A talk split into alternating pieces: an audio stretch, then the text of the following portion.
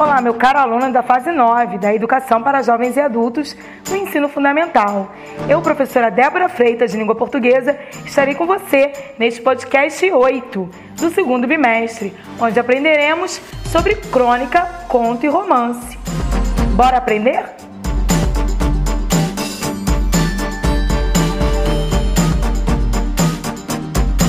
Pois é, todos estes gêneros textuais fazem parte de um macrogênero, o gênero narrativo, que diz respeito à contação de histórias.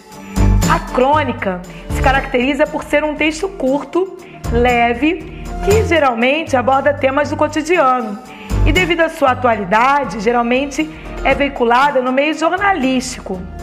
Uma crônica pode contar, comentar, descrever ou ainda analisar um fato. É um texto leve que muitas vezes é, mistura humor à sua história, levando o público à reflexão a partir de fatos que são fictícios, mas que se baseiam em fatos corriqueiros, comuns do dia a dia, pelos quais qualquer um poderia passar. Só que o cronista ele leva para o texto e traduz aqueles fatos que seriam comuns em reflexões profundas e sublimes. A crônica vem da palavra cronos, do grego, que significa tempo. Então, ela é um texto efêmero, porque aborda fatos, ela, ela é criada a partir fatos semanais, de fatos bem atuais.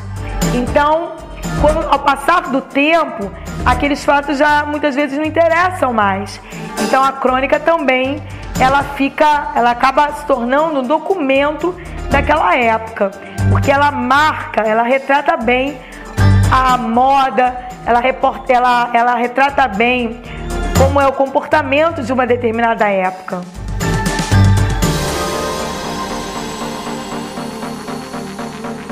Já o conto é uma narrativa mais curta que o romance e que tem como característica central condensar um único conflito, tempo, espaço e reduzir o número de personagens. É uma espécie de flash da vida das personagens. Então, o conto ele é um texto curto que pode se dar muitas vezes em três páginas, mas há contos, como por exemplo de Machado de Assis, que possui 13, 15 páginas. Mas ele sempre será curto em relação ao romance.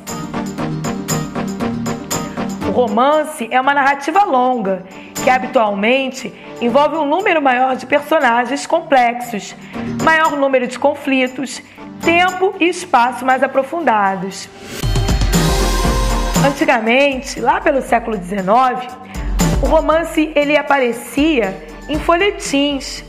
Então, semanalmente eram publicadas páginas em folhetins, partes da história nos jornais. E a população ia comprando, ia consumindo até finalizar aquela história. É possível classificar o romance quanto à sua temática: romance de amor, romance de aventura, romance de memórias, romance policial, romance histórico, romance de ficção científica, romance psicológico. Então, fechamos a nossa aula de hoje fazendo análise desses três gêneros da narrativa.